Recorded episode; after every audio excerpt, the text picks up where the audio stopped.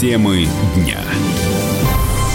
Вы слушаете радио «Комсомольская правда». Мы с вами говорим на главные темы дня. Меня зовут Валентин Алфимов. Здравствуйте. В Москве на несанкционированной акции протеста полиция задержала 1074 человека. Об этом сообщили в пресс-службе столичного главка МВД. По результатам разбирательства в отношении задержанных будут приняты меры в соответствии с законом, сообщает полиция. На прямой связи со студией сейчас корреспондент «Комсомольской правды» Роман Голованов. Он вчера освещал несанкционированный митинг и тоже был задержан сотрудниками, несмотря на то, что даже предъявил удостоверение. Ром, здравствуй. Вот у меня сложилось сложилось впечатление, что ты был чуть ли не одним из первых, кого отправили в автозак. Один из первых журналистов, который отправился в, автозак, поэтому это, может, и получило огласку.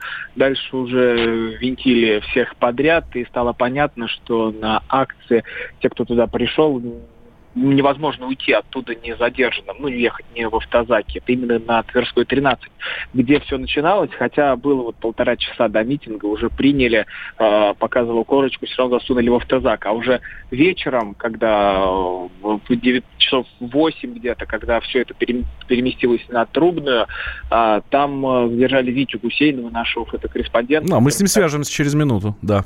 Э, да, поместили Витю Гусейнова. Но вот у меня один из знакомых, кстати, тоже был задержан. Причем пришел он э, не на митинг, он э, там должен был попасть на встречу, пробирался по Тверской, но уж очень похож на э, хипстера и участника акции. Вот его забрали, он пытался объясниться, что нет, нет, нет, ребята, я не на митинг пришел, ничего не знаю. Ну, знал, конечно, про митинг, но шел не на митинг. Вот он говорит, ну ничего, вот выписали протокол, как адвокат обещает штраф 10 тысяч рублей. Вот теперь вот подумайте, что все, кого задерживали, они будут платить по 10 тысяч рублей, там, ну, там по закону от 10 до 30 тысяч рублей штраф. А, и вот в будущем, я думаю, никто из них уже не захочет сунуться на митинг, потому что это очень дорогое удовольствие, так, а, сходить на улицу за 10 тысяч. Ну, Ром, а задержания были, по сути, обоснованы, потому что митинг был не согласован. Тут есть три версии три, три вот стороны. Первая сторона то, что если бы не задерживали, то там бы произошла ходынка на этой Тверской, улица узкая, тоже мы знаем, что идут какие-то туристы, мамы, там, ну, ну, легко было отличить, кто пришел на митинг, кто пришел не на митинг, потому что те, кто не на митинг, они видели там полицию, спрашивали, что здесь, и разворачивались, обходили э, улицу с другой стороны, ну, чтобы не нарваться. А те, кто, ну, или они быстро прям проходили рысью через всю эту толпу, через все эти авто автозаки, чтобы э, перебежать быстрее все весь этот митинг. Вторая позиция, ну, задерживали журналистов, да, но журналистов было очень много, и я понимаю, что без разбора просто увозили оттуда, чтобы разгрузить улицу. А, третья позиция, вот, ну, кого задерживали а, вот, э, вот так вот, те, кто просто проходил, ну, тоже, конечно, беспредел. Но когда, ну, когда вот все пошла вся заварушка, когда стали бросаться на полицию, когда а, открыто устраивали беспорядки, то, да, все, задержания были обоснованы, то, что ОМОН пошел э, там с дубинками, тоже было понятно, потому что вот это сколько, на скольких митингах работал, везде в толпе возникают провокаторы, которые кидают бутылки, дуби, там, камни, и в полицию, ну, или там подходят, как-то пытаются прокинуть заграждение, знаете, потом пытаются посмеяться в соцсетях, вот, вы там все это сравниваете с Майданом. Ну, это, это же технологии отработанные и обычные. Вот вчера мы увидели такие, как летучие отряды. Это тоже была технология э, в Москве отработана, когда то в одном месте, то на Тверской, потом на Пушкинской возникает, дальше вот Страстной, потом э, из ниоткуда просто вот толпа уходит на Садовое кольцо, э, потому что одна часть находилась ну, где-то там возле Трубной, а другая ушла на Садовое кольцо и перекрыла ее. Ну, там еще ОМОН не успел подъехать, ОМОН туда мчался в режиме ошпаренной кошки, чтобы э, как-то все это остановить. Как ОМОН подъехал, там уже, туда, я уверен, били всех без разбора, и разгоняли всех без разбора, потому что было перекрыто целое садовое кольцо. А, и потом все вернулись на Трубную, там тоже уже пошли, пошел замес, но там вообще всех взяли в кольцо, там уже ОМОН тоже разобрался, что делать, и всех взяли в кольцо и не упускали оттуда. Да, а, Ром, спасибо большое. На прямой связи со студией был корреспондент «Комсомольской правды» Роман Голованов. Вот как раз на трубной, на, на несанкционированной акции э, тоже задерживали, соответственно, журналистов, несмотря на удостоверение, в частности, фотограф комсомолки Виктора Гусейнова вместе с другими задержанными. Его уже его доставили в отдел полиции по району Строгино. Э, и около 9 часов вечера его отпустили. Сейчас Вить с нами на связи. Вить, здравствуй. У тебя в автозаке интересная была компания? Ой, у меня была хорошая компания. Э, у меня в автозаке пришла Любовь Соболь. Ну, при, привели ее туда. Второй раз за день задержали. Э, Рома, наверное, рассказывал про то, что ему было жарко в автозаке. Нет, про это он ничего не сказал. Я встретил Рому, и Рома как раз э, днем говорил, что самое жесткое в автозаке это то, что было жарко. То есть э, жара, вчера был самый жаркий день же в Москве. Mm-hmm. И ну, автозак напекло, и там была полная жара. Мне Подожди, Вить, это, конечно, хорошо. Больше, э, больше. Жарко и так далее. Ну, э, все же говорят, что у нас полицейское государство, все дела. Ну, тебя же, наверное, избили, зубы выбили, там током пытали, нет? Ну, э, нет. ну, конечно же, меня не били. Э, то есть я изначально вот э, ОМОНовцу, который меня задерживал, показывал удостоверение, ему коллега, я из «Комсомольской правды», давайте, может, вы меня отправите дальше работать. Но это не действовало. Ну, так меня корректно задерживали, я просто не отбрыкивался, ни, ничего там не делал, никого не бил. И в какой-то момент говорю, ну, ладно, слушай, давай я сам дойду туда, только не пинайте меня, пожалуйста. Ну, меня немного пули, конечно, в автозак для профилактики. Но как бы такой вот жести, ну, по отношению ко мне не было. Ну, и отпустили меня довольно быстро в э, ОВД, просто разобрались, что я журналист, и отправили на все четыре стороны. Вид, спасибо. Следим, следим за развитием событий, следим за тем, э, что будет с задержанным. По официальным данным столичного главка полиции. Э, Виктор Гусейнов с нами был на связи, фотокорреспондент «Комсомольской правды». По официальным данным столичного главка полиции в несанкционированной акции приняли участие э, три с половиной тысячи человек. 700 из них блогеры и журналисты. Сотрудники правоохранительных органов задержали 1074 человека за нарушение общественного порядка. Зная о готовящихся акциях и провокациях, мэр Москвы Сергей Собянин призвал горожан не участвовать в них. Чиновник предупредил о том, что порядок в городе будет обеспечен соответствующий, э, в соответствии с действующим законом. Темы дня. Накал страстей на радио «Комсомольская правда». Кто прав? И главное, кто виноват? Все губернаторы и мэры сидят у телевизора с э, блокнотиком. Не дай бог, кто-то что-то сейчас Путину задаст какой-то Врачей вопрос. нет? Нет. Педагогов нет? Нет. Мы тут революционную ситуацию себе закладываем. Жги глаголом этих мразей. Извините, у нас каждую неделю какие-нибудь там задержания и посадки. Андрей и Юлия Норкины. По будням в 9 вечера в программе «Простыми словами». Не могу ответить на этот вопрос.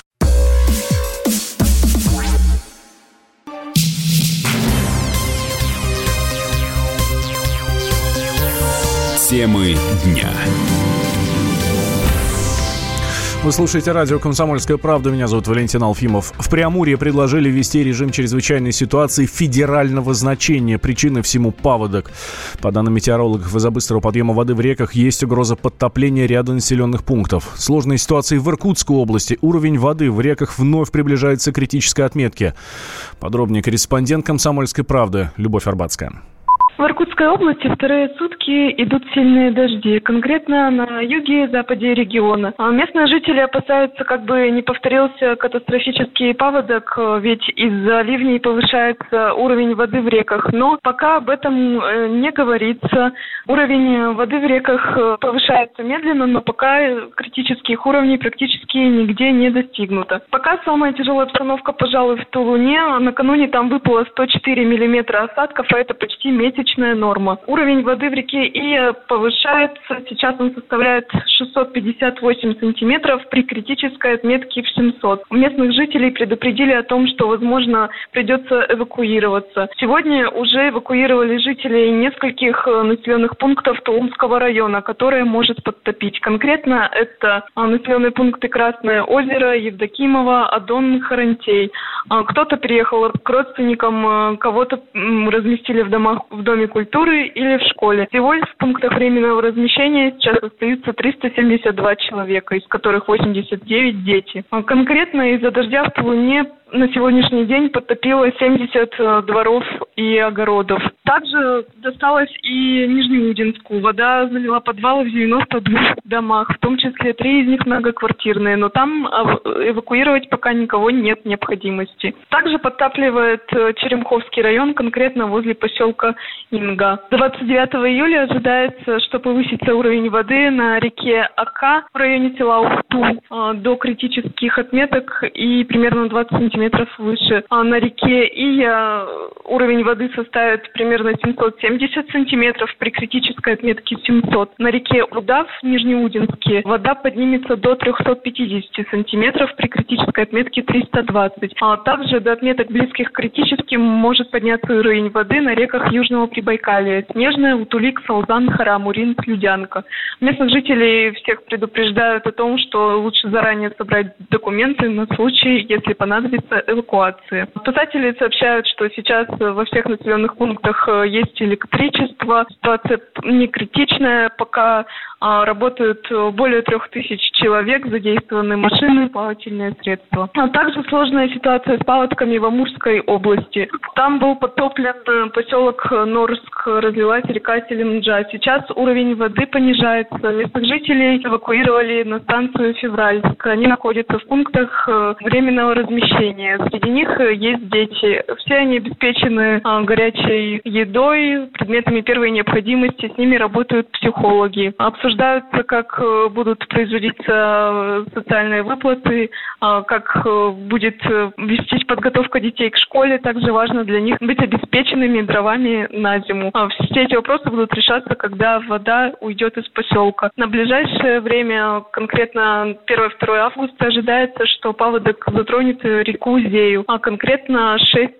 районов, 25 населенных пунктов. Районы это Мазановский, Свободнинский, Серешевский, Белогорский, Благовещенский и городской округ Благовещенск. Могут быть подтоплены приусадебные участки, дороги местного значения. Любовь Арбатская, Комсомольская правда, Иркутск. В Росстандарте предложили сократить размер парковок. Машины места вдоль дорог предлагается сузить до 2 метров и укоротить до 5,5 метров. Ширина проезда при этом а, должна быть не меньше 3 метров. Как рассказал глава проектно-технического комитета «Удобная дорога» при Росстандарте Александр Шумский, изменения могут стимулировать э, граждан пользоваться малолитражными автомобилями. Сейчас места у нас чересчур большие, габариты заточены под газели, грузовой транспорт, может быть, даже военную технику. Длина составляет парковочное место 7,5 метров, а ширина 2,5 метра – это очень много. Те габариты, которые мы новые разрабатываем, они соответствуют фактически существующему положению. Мы как раз делали, исходя из московской практики, достаточно большой габаритный транспорт, мы мерили расстояние габарит транспортных средств, которые необходимы для парковки, просто практическим путем пришли вот к тем данным, которые мы закладывали. Москвичи не заметят того, что места станут меньше, потому что они сейчас их используют меньше. То же самое касается и других регионов. Сейчас стало пользоваться большой популярностью малолитражные транспортные средства, потому что они более дешевы в эксплуатации. Ну, естественно, их легче парковать. И, в общем, стимулирование государства на то, чтобы использовать более компактные машины, это хорошая политика. Что еще это позволит? Ну, во-первых, добавить еще около 30% парковочных мест. Можно будет переразметить уже существующую парковку и добавить дополнительные разметки еще парковочных мест. Во-вторых, можно будет добавить парковочные места там, где сейчас висят знаки запрета парковки, кресты 327, потому что они зачастую висят там, где по нормативам не удалось сделать парковочное место. То есть там реально было место, но, к сожалению, нормативы запрещают сделать. Там формально не хватает ширины проезда, формально не хватает ширины парковки. Уменьшение размеров машины мест позволит на 20% увеличить их количество, считает руководитель Федерации автовладельцев России Сергей Канаев. Согласно тем стандартам, которые на сегодняшний момент есть, они действительно рассчитаны для того, чтобы припарковать автомобиль запорожца там, до грузовика. То, что на сегодняшний момент предлагает Росстандарт, я считаю абсолютно разумно, потому что это и в интересах автовладельцев, их никто не ущемляет, если человек не сумел парковаться в том месте, которое в данном случае будет размечено линиями. Ничего страшного, никто за это штрафовать не будет, но тем не менее в городах можно создать большее количество парковочных мест, что, конечно, является острой необходимостью и для автовладельца, да и, собственно говоря, те сборы, которые будут поступать в региональные бюджеты, я думаю, власти интересуют не меньше. В любом случае, это никак не повлияет на ухудшение ситуации с парковочным пространством, потому что никто штрафовать людей не будет. Нет таких у нас на сегодняшний момент норм, которые бы выносили за это штрафные санкции. Ранее Госдума приняла закон о требованиях к парковкам для инвалидов. Граждане с ограниченными возможностями и сопровождающие их водители со следующего года смогут бесплатно пользоваться стоянками независимо от города проживания. Страховщики назвали самые угоняемые авто из России. А на первую половину этого года печальный рейтинг возглавили седаны и хэтчбеки корейских марок. Лидером по угонам оказался Hyundai Solaris. Серебро досталось Kia Rio, замыкает тройку Kia Ceed. В регионах угонщики чаще охотятся за бюджетными моделями, в то время как в Москве и Петербурге нередко пропадают премиальные автомобили. Среди них немецкий кроссовер BMW X5 и японский внедорожник Toyota Land Cruiser Prado.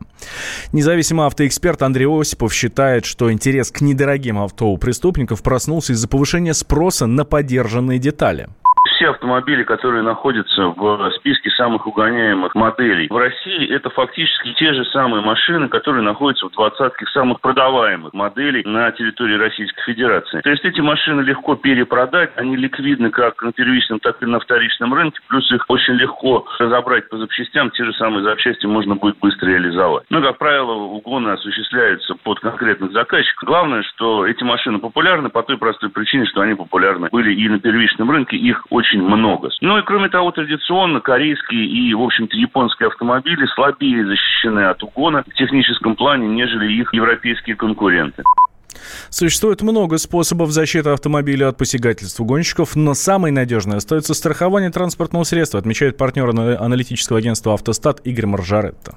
Автомобиль любой сейчас выпускающийся на заводе имеет противоугонную внутреннюю систему. Не профессионалу их сломать сложно. Каждым годом они все более совершенствуются, но у профессионалов-угонщиков есть, соответственно, свои системы, как снять эту систему блокировок. Многие сейчас в последнее время начали ставить себе механические системы. Это, кстати, очень неплохая вещь. Замки на руль, на педали, на коробку передач не слишком дорогие, но достаточно эффективны. Ну и, соответственно, автомобиль ставить там, где есть фонарь, видеокамера, на какую-то охраняемую парковку. Есть много народных способов. Некоторые кладут дешевенький телефон в каком-то потайном месте. Он же подает сигнал. Главное его не забывать подзаряжать периодически. И можно следить, куда эта машина поехала. Да, вариантов много. Вот до того, что есть люди, которые съемный роль ставят себе. На самом деле, если нехорошие люди зададутся целью угнать автомобиль, практически, как говорит опыт, вариантов защитить много, но они могут быть не очень эффективными. Но в конечном итоге самое надежное средство – это страховка. Конечно, это не защита от угона, но это компенсация.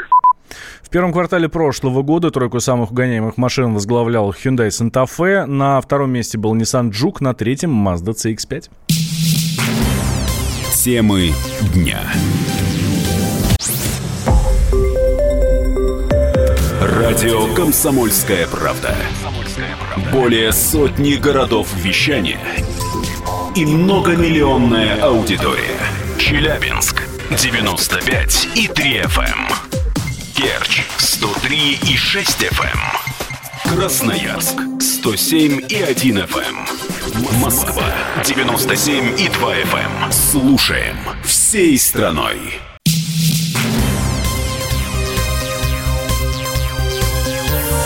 Темы дня. Вы слушаете радио «Комсомольская правда». Меня зовут Валентин Алфимов. А в Санкт-Петербурге проходит главный военно-морской парад, посвященный Дню, соответственно, военно-морского флота. В акватории Невы а, можно наблюдать торжественный проход кораблей, пролет морской авиации. Больше 400 моряков участвуют в параде и полсотни боевых кораблей. А, ну, подробнее нам об этом сейчас расскажет военный обозреватель а, Виктор Баранец, который с нами на прямой связи из Питера. Виктор Николаевич, здрасте. Как проходит главный военно-морской праздник? Э, добрый день, уважаемые радиослушатели. Э, главный военно-морской парад только что э, завершился. Я, Валентин, слегка тебя поправлю. Это только здесь, вот в фарватере Невы, участвовало военно-моряков военных 4 тысячи. А всего во всех военно-морских столицах России, ну, я имею в виду Владивосток, Э, Балтийск, Кронштадт, Севастополь, Астрахань участвовало более 16 тысяч военных моряков. Ну что, дорогие друзья, все прошло на высшем уровне. Праздник стал э, праздником. Сегодня в город, город чувствует себя родным э, для этого праздника, а праздник родным для города. Город весь буквально насыщен э, военными людьми белоснежной форме от головы до пят. Это праздничная одежда. Здесь же, в городе, э, мелькают целые букеты э, молодежи в красных маках. Это юн армия. Ну что, дорогие друзья, что могу сказать о параде? Мы показали э, все, что могли на данный момент из лучшей боевой техники, которая дислоцируется в этом регионе. Я обратил внимание на лица иностранных военных атташе в тот момент, когда было объявлено, что в главном военно-морском параде России принимают участие китайский и индийский корабль. Ну, совершенно понятно, что это не очень радует наших врагов, ну, кто хочет говорить противников, потому что это достаточно серьезный месяц, который указывает на то, что у нас э, военное сотрудничество и с Китаем, и с Индией налаживается, и, естественно, это не радует наших, э, наших скажем так, врагов и противников. Дорогие друзья, э, никогда э, в этом году не будет столько народа, э, который облепило такой бесконечной, многокилометровой гирляндой э, набережные, э, набережные Нивы. Вы знаете, я еще обратил внимание, что на военно-морской парад прибыло огромное количество иностранных гостей. Я сегодня выбирался на парад в 7 часов утра, и уже оттуда и японцы, и китайцы, американцы, англичане такими организованными толпами спрашиваю у питерцев, как пройти к Неве, к Неве, они тоже рвались на этот, на этот парад. Это действительно было красивое и грандиозное действие. Э, наш флот, э, наша авиация показала э, в лучшем блеске, что она умеет, каким оружием обладает. Дорогие друзья, ну, конечно, конечно, парад – это грозная красота. Но я говорил с одним морячком, который мне сказал, Виктор Николаевич, вы бы знаете, во сколько нам эта грозная красота обошлась, потому что драили корабли, потому что отрабатывали задачи и дистанции, и хода, и выдержки кильваторного строя, ну, чтобы все было по-русски в высшей степени красиво, и отлично. Ну а сейчас э, петербуржцы э, уже ходят по Неве, присматривая за теми кораблями, которые стоят и скоро уйдут. Праздник э, в Петербурге, заряженным главным военным праздником, э, парадом продолжается. Виктор Баранец, Санкт-Петербург. А, спасибо большое, Виктор Николаевич. Наш военный обозреватель был с нами на связи. Крыму заявили о готовности принимать рейсы из Украины, если Киев захочет возобновить авиасообщение с Россией. Международный аэропорт Симферополя встретит гостей, говорят в крымском парламенте. С подробностями такой инициативы корреспондент «Комсомольской правды» Анастасия Жукова. На самом деле, когда строился Симферопольский аэропорт, э, там уже все предусмотрено для международных рейсов, нужны таможенные посты, паспортный контроль. А единственное, что как только будет получено согласование о том, что в Крым направятся первые международные рейсы, в том числе украинские, то никто, естественно, никаких препятствий чинить не будет. Аэропорт полностью готов э, к этой работе. Об этом заявил э, председатель Комитета Государственного совета Республики Крым по туризму Алексей Черняк. А вот буквально за июль уже пограничники отчитались отчитались о том, что турпоток из Украины в Крым возрос на 3000 человек в сутки. А, и такая ситуация наблюдается ежегодно. У нас вот в этом году рост примерно на 11% по сравнению с прошлым по количеству туристов из Украины. То есть ожидается более миллиона человек в этом году. Анастасия Жукова, Комсомольская правда, Крым. Ну, вот политолог Александр Асафов уверен, что президент Украины Владимир Зеленский не будет восстанавливать авиасообщение с Россией. Ну, не говоря уже о рейсах в Крым.